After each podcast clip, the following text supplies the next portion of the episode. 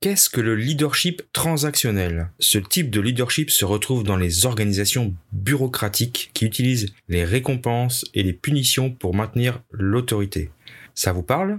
On parle de leadership transactionnel lorsqu'un leader utilise des récompenses ou des punitions en échange d'un comportement ou d'une performance spécifique. L'objectif de ce leadership est de maintenir l'ordre social et de veiller à ce que chacun sache exactement quel rôle il doit jouer et comment il doit se comporter. Le leadership a souvent été considéré comme un processus d'échange dans lequel un leader offre des récompenses à ses subordonnés sous la forme de récompenses comme des rémunérations ou des récompenses de prestige en échange d'un travail effectué par ses mêmes subordonnés. James Byrne en 1978 fut le premier à nommer ce type de comportement de leadership le leadership transactionnel. Selon lui, les leaders transactionnels motivent les subordonnés en fournissant des récompenses qui répondent directement à l'intérêt personnel des subordonnés. Donc c'est le principe de What's in it for me. La théorie du leadership transactionnel suggère donc que quelque chose est toujours négocié contre autre chose. Il est fondé sur un échange et il s'inscrit dans un ordre social fonctionnant avec une chaîne de commandement directe et claire.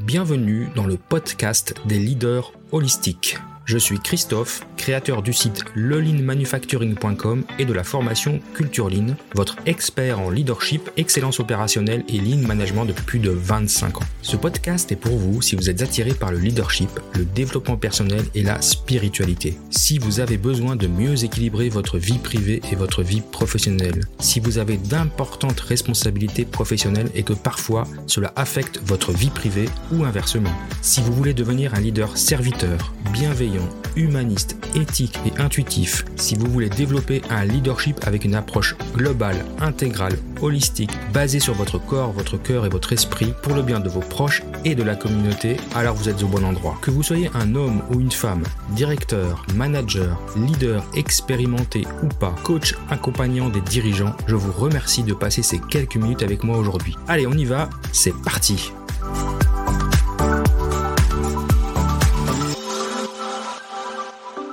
Le leader transactionnel fixe les objectifs de l'organisation et informe les gens de ce qu'ils doivent faire pour atteindre ces objectifs. Ainsi, le cadre de fonctionnement s'inscrit dans l'ordre de l'économie classique et néoclassique. Les gens savent où ils sont, ce qu'ils doivent faire et ce qu'on leur doit. Un contrat est négocié et conclu en vertu duquel un salaire et d'autres avantages sont octroyés aux subordonnés et par implication, le leader obtient un droit d'autorité sur les subordonnés. Le leadership transactionnel implique autorité et responsabilité. Lorsque les gens acceptent de faire un travail, ils cèdent une partie de leur pouvoir à leur manager. En retour, le leader transactionnel idéal fera toujours de son mieux pour guider et aider ses subordonnés afin qu'ils fournissent de bonnes performances conformément aux attentes des décideurs. Lorsque le leader transactionnel affecte une nouvelle tâche à un subordonné, sa responsabilité implique de lui fournir aussi les ressources et la capacité de réaliser son travail. La théorie du leadership transactionnel implique un renforcement éventuel. Les éloges et les récompenses du leader servent à motiver les subordonnés et les actions négatives de rétroaction et de discipline servent à les corriger. Le leader peut consulter les subordonnés pour savoir ce qui est fait ou, ce qui devrait être fait pardon, en échange de récompenses implicites ou explicites et pour l'allocation des ressources souhaitées. Ainsi, le leader transactionnel est tenu de donner des récompenses si les subordonnés atteignent le niveau convenu de rendement. Quand les choses vont mal, le subordonné est considéré comme personnellement en faute et il est puni pour son échec. Euh, typiquement, on va lui euh, bah, le récriminer, hein, faire des reproches. On va freiner son évolution dans la société ou voire aller jusqu'au licenciement. Mais il peut aussi être récompensé pour sa réussite par des primes ou par des promotions. La théorie du leadership transactionnel est dite objective car elle suppose que les leaders et les suiveurs agissent rationnellement en conformité avec la relation contractuelle des transactions équitables. Donc cette théorie suggère également que les intérêts des membres de l'effectif de TEF doivent être préservés pour le bénéfice de l'organisation en contrepartie de leur discipline. En cas d'écart, des systèmes formels écrits ou oraux de discipline euh, sont généralement mis en place. Donc ça peut être un règlement intérieur, ça peut être un, avenant au contrat, une liste de commandements, euh, différents types de choses que les collaborateurs vont accepter de se soumettre. Donc le leadership transactionnel implique deux types de récompenses, les récompenses contingentes, hein, liées en contrat, et les récompenses spécifiques. Dans le premier cas, un processus d'échange s'opère entre les leaders et les suiveurs dans lequel l'effort par les subordonnés est échangé contre des récompenses spécifiques. Le leader essaie d'obtenir des accords des suiveurs sur ce qu'il faut faire et, sur les gains en retour, quand même plus efficace. Le leader transactionnel utilise souvent la gestion par exception en utilisant le principe que si quelque chose fonctionne conformément à la performance définie, et donc ce qui est entendu, il n'y a pas besoin d'y porter son attention. Les exceptions à son attention, à son attente, nécessitent une louange ou une récompense pour avoir dépassé les résultats attendus, tandis que certains types de mesures correctives sont appliquées pour des performances en deçà des attentes. Donc l'intervention du leader s'exerce de deux façons, de sous une forme passive et sous une forme active. Sous la forme active, le leader regarde de près les collaborateurs, les suiveurs en fonction de, leurs erreurs ou de leurs violations aux règles. Il prend alors des mesures correctives. Il affirme alors son influence en fixant des objectifs, en clarifiant les résultats souhaités et en fournissant des commentaires sur la réalisation des objectifs. Dans un mode plutôt passif, le leader intervient seulement après que la norme soit remplie ou que le problème surgisse. Donc soit tout se passe bien, et puis il n'a pas besoin d'intervenir et il intervient qu'à la fin, soit il intervient en cas de problème. Alors, c'est plutôt le leadership transformationnel qui a plutôt un style vente, et le leadership transactionnel qui est plutôt, après avoir mis un contrat en place, adopte un style plutôt du genre directif. Donc je pense que vous commencez à comprendre que ce type de leadership, c'est quand même la, la, chose la plus commune dans les entreprises. On a tous un contrat de travail, on a tous, on l'a tous signé, on a tous des règlements intérieurs et en général c'est euh, tu suis ton contrat, tu es payé pour faire ton job. Euh, si il y a des écarts, tu es puni. On est quand même dans ce mode clairement et c'est quelque chose qui est couramment pratiqué. Alors justement, quelles sont les limites de ce type de, de leadership? Donc l'avantage ben, de ce management, c'est de définir des objectifs clairs avec des récompenses pour les obtenir, pas de problème. Cependant, on peut avoir certains problèmes qui vont arriver si les objectifs ne sont pas atteints. Et malgré un certain nombre de, recherches qui ont mis en lumière ces limites, euh, le leadership, comme je disais, le leadership transactionnel, comme je disais, c'est toujours une approche très très populaire auprès des, managers de même encore en 2021. Le principe, la principale limitation repose sur l'hypothèse d'un management rationnel. Une personne est considérée motivée en grande partie par l'argent et par une simple récompense. Son comportement est prévisible. La psychologie sous-jacente rejoint le comportementalisme, y compris le conditionnement classique à la Pavlov. Donc ces théories sont largement basé sur des expériences contrôlées en laboratoire où, où, on ignore les facteurs émotionnels complexes, les processus cognitifs, épistémiques ainsi que les valeurs sociales. Donc l'homme est un peu plus euh, comment dire est, un peu plus que juste une approche rationnelle de, je veux recevoir un salaire et puis je vais faire mon mieux, mon meilleur travail parce que je reçois un salaire. On sait bien que ça marche pas comme ça. Donc le, le, leadership transactionnel offre une approche confortable, s'inscrivant dans le modèle de l'offre et de la demande avec une définition des besoins clairement définie et simple. Mais lorsque la demande d'une compétence dépasse l'offre, alors ce type de leadership est souvent insuffisant et il faut euh, adopter d'autres approches. Alors dans la dans les, selon les, euh, les termes d'Abraham euh, Maslow, hein, qui est le grand créateur de la fameuse pyramide en 1954, euh, sur les, la hiérarchie des besoins, le leader transformationnel inspire et donne l'autonomie aux subordonnés à un niveau supérieur de motivation, par exemple dans dans le besoin de l'auto-réalisation. Étiqueté comme le leadership de transformation, ce type de leadership se concentre davantage sur l'identification des comportements du leader qui influencent les valeurs et les aspirations de ses subordonnés. Tout, ça en activant ses besoins, euh, les besoins des subordonnés d'un ordre supérieur et en éveillant la nécessité de transcender leur propre intérêt et le bien de leur organisation. Donc le leadership transactionnel est donc très différent du leadership transformationnel que nous verrons dans le prochain podcast, je crois, euh, parce qu'il n'individualise pas les besoins des adeptes et ne se concentre pas sur le développement personnel des personnes. Je me répète un peu, mais on se comprend. Du point de vue des subordonnés, ce système de récompense et punition est peu motivant de par un stéréotype mécanique et très infantilisant finalement. Avec ce leadership, l'environnement de travail est très difficile, avec un climat social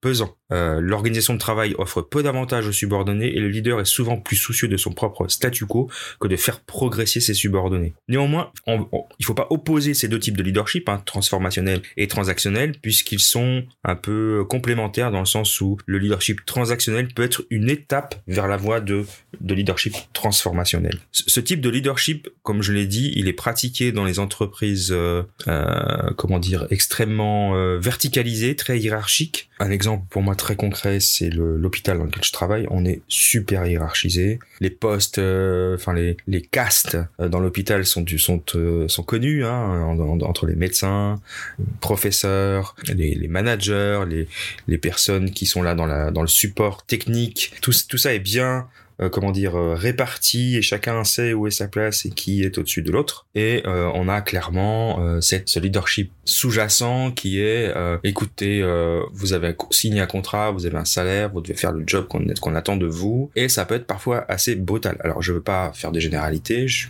je sais pas si tous les hôpitaux sont dans ce type d'organisation, mais clairement, on parlera aussi dans un autre podcast des différents types d'organisation d'un point de vue plus global et on verra lesquels lesquels utilisent ce type de, de leadership. Mais je pense que beaucoup d'entre vous vont se reconnaître dans euh, ce mode de fonctionnement, ce qui est très humain finalement de dire vous avez signé un contrat, vous déléguez une partie de votre de votre euh, responsabilité à votre manager. C'est lui qui décide. Alors, j'ai une proposition à vous faire, c'est que je, vais vous expliquer un jeu qui permet d'illustrer et d'expérimenter les effets euh, d'évaluation, la méthode de la méthode du de la carotte et du bâton.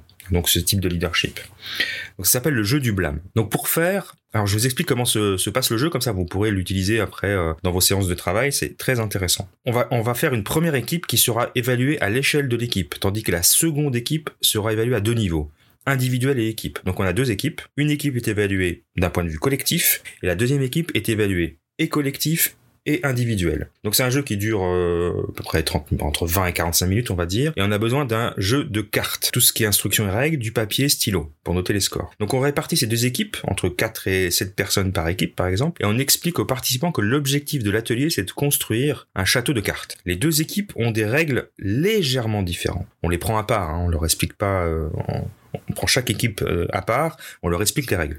Donc un groupe sera évalué au niveau de l'équipe, tandis que le second appliquera un système d'évaluation individuel. Donc l'équipe est évaluée sur, ces deux, sur cette base. Deux points pour chaque section ajoutée au château. Donc une section, c'est euh, deux cartes verticalement posées l'une contre l'autre, qui forment une espèce de V à l'envers. Là, vous voyez ce que je veux dire? Ou alors la carte qui les recouvre euh, horizontalement, qui recouvre deux sections. Donc deux points pour une section, multiplié par le nombre d'étages sur laquelle la section est ajoutée. Au deuxième étage, ils reçoivent quatre points. Donc au premier étage, on reçoit deux points par section, au deuxième étage 4 points, au troisième 6 points et ainsi de suite. Et puis on a un malus de 10 points qu'on va affecter à l'équipe si à chaque fois que le château va s'effondrer. Donc même en cours de partie, donc si on recommence. Donc les individus sont évalués sur cette base. Un point pour le constructeur, par section ajoutée au château, ainsi qu'un point pour son équipe. Donc les points sont à chaque fois multipliés par le nombre de l'étage sur lequel a été construit la section. Dans le cas d'un effondrement partiel au total du château, la personne ayant causé l'effondrement perd 8 points, plus 2 points supplémentaires qu'il peut affecter à un membre de son équipe. Les deux équipes doivent enregistrer le nombre de sections construites, le nombre d'étages atteints, ainsi que le nombre de fois que le château s'est effondré. Il est aussi possible pour une personne de ne pas participer à la construction ou de cesser sa,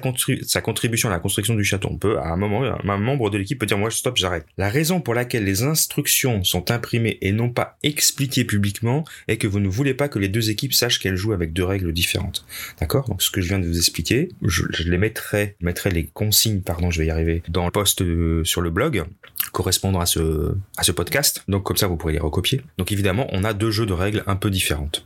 Après avoir pris connaissance des règles, vous donnez 5 minutes pour construire le château. Dès que le château s'écroule, ils peuvent poursuivre la construction ou repartir de zéro. Au bout de 5 minutes de jeu, on ignore les scores finaux et on réunit, on prend les statistiques sur le nombre de sections ajoutées et le nombre total d'effondrements. Puis on fait un petit debriefing afin de partager des expériences et observer les différences entre les deux équipes. S'il reste un peu de temps, vous pouvez faire un point itération avec les mêmes règles pour les deux équipes pour une compétition amicale. Alors qu'est-ce qu'on apprend lors de cet exercice? Bah, Généralement, les individus, lorsqu'ils sont évalués à titre individuel, ils entrent en compétition les uns contre les autres. Ils, ils seront sûrement plus frileux face aux risques et chercheront à nuire de manière stratégique. Lorsque quelqu'un a un score suffisant, parfois il va décider de sortir du jeu pour limiter les risques plutôt que de perdre sa place de leader, donc dans l'évaluation individuelle. De l'autre côté, dans l'équipe qui travaille en équipe, qui travaillent ensemble. Ils échangent sur la manière de positionner les cartes, ils s'entraident de manière à prévenir tout effondrement. Donc vous voyez bien que dans ces deux, dans cet exercice, on a deux modes de fonctionnement, l'évaluation purement collective et l'évaluation individuelle. Et on voit bien que dans l'évaluation individuelle, vous, vous en ferez la pratique, euh, les gens ne travaillent pas bien ensemble, bien évidemment. Donc, fixer des objectifs individuels aux personnes, ce qui se fait très pratiquement. Hein. On fait des évaluations annuelles, on fixe des objectifs, sans fixer les objectifs collectifs. Bah, c'est une grave erreur parce que parce que bah, on va on va forcer les gens à travailler de manière individuelle, quitte parfois à ne pas bien collaborer avec le reste de l'équipe ou euh, dans, dans, l'environnement. Donc c'est vraiment un exercice sympa à faire avec vos équipes. Donc faites, enfin faites bien le débriefing à la fin où vous expliquez qu'en effet il y a une équipe qui a travaillé avec une évaluation purement collective et l'autre équipe qui a travaillé avec une, évaluation individuelle. Et vous vous rendrez vite compte que ben, l'approche euh, carotte-bâton, récompense, au niveau de la personne, probablement pas ce qu'il y a de mieux. Pour finir, je peux partager euh, une expérience que que j'ai pratiqué dans une, grande entreprise, un grand groupe international, où on avait des objectifs individuels et des objectifs collectifs. Et les objectifs, les objectifs collectifs des équipes de production, on avait cinq équipes de production par service euh, qui correspondaient aux cinq créneaux horaires voilà, l'équipe du matin, l'équipe du soir, l'équipe de nuit, et puis pour la semaine, et puis la même chose pour le week-end. Donc on avait cinq équipes. Et ces équipes pouvaient parfois entrer en concurrence parce que on leur fixait des objectifs collectifs d'équipe. Donc les gens, alors là c'est intéressant parce qu'il y a trois niveaux. Tout le monde avait des objectifs individuels. Donc les gens devaient performer selon leurs propres compétences, leurs propres objectifs individuels. Ils appartenaient, pardon, à une équipe, une équipe de production entre autres, et donc il y avait un objectif collectif d'équipe. Et cette équipe était récompensée par une prime en fonction des résultats de cette équipe. Et donc ça crée de la concurrence entre les équipes, plus entre les individus. Et donc il fallait rajouter ce système, c'est pour ça que c'est un système qui peut être dangereux aussi, il fallait rajouter un troisième niveau d'objectif collectif qui était l'objectif au niveau du service pour que, pour que les équipes collaborent aussi ensemble pour le mieux du service. Donc c'est intéressant, c'est un système qui, qui fonctionne plutôt bien. Il faut juste bien s'assurer que les limites soient claires et que les objectifs individuels, collectifs d'équipe, collectifs de service par exemple, euh, bon déjà soient en accord. Là on est dans le dans le on est dans le dans ce type de, de management. Et là ça fonctionne. En tout cas, moi, je l'ai vu fonctionner. C'est vraiment quelque chose de très intéressant. A contrario, voilà, dans, l'hôpital où je travaille maintenant, il y a absolument pas d'objectif collectif, euh, pas de récompense collective. Un petit peu, un tout petit peu de récompense individuelle, mais très peu. Donc là, on est, on est loin, on est loin du compte pour, euh, pour obtenir des, de la motivation et du travail euh, collectif. Donc pour conclure, je dirais que les leaders transactionnels sont plus courants que les leaders transformationnels. La raison en est qu'ils sont directs, simples, objectifs et assez faciles à suivre. Ils offrent à leurs employés la sécurité, la stabilité de l'emploi et une possibilité de promotion. Et ce type de leader, bah, il va nous dire ce qu'il faut faire, ce que nous devons faire et ce que nous avons à faire. Voilà. Donc c'est assez limité. C'est un type de leadership euh, on va dire un peu basique, mais qui reste cependant très très très populaire et très utilisé même en 2021. Alors aujourd'hui ce podcast vous a été proposé en partenariat avec la société Lean en ligne. Lean en ligne, c'est une équipe dynamique qui propose des formations en ligne, notamment autour du Lean Six Sigma. Et on vous propose une formation gratuite pour vous initier au Lean Six Sigma. C'est la formation Lean Six Sigma White Belt. Donc dans cette formation, vous allez découvrir l'importance des démarches de progrès, vous allez comprendre l'état d'esprit et les bénéfices de ces démarches, vous allez découvrir les méthodes, les outils majeurs, l'importance de l'orientation client, la notion de valeur, l'approche processus. Alors pourquoi vous devriez suivre cette formation bah Déjà parce qu'elle vous est proposée généreusement et gratuitement par mon partenaire et vous pourrez appréhender les enjeux de la performance, comprendre les bénéfices du Lean Six Sigma, vous initier aux méthodes Lean Six Sigma et être acteur de l'amélioration continue. Alors comment faire? Eh ben, C'est assez simple. Il suffit de suivre le lien suivant bit.ly bit.ly barre oblique Lean 6S en attaché, donc Lean L-E-A-N, 6 le chiffre 6 et S. bit.ly slash lean6s. Vous vous inscrivez, c'est totalement gratuit et vous aurez accès à une formation de qualité pour vous initier au Lean Six Sigma. Donc profitez-en. Le lien est valable, je pense, jusqu'à la fin de l'année et euh, je vous propose de découvrir rapidement cette formation. Et puis je vous remercie d'avoir passé ces quelques minutes avec moi et je vous retrouve très rapidement. À bientôt.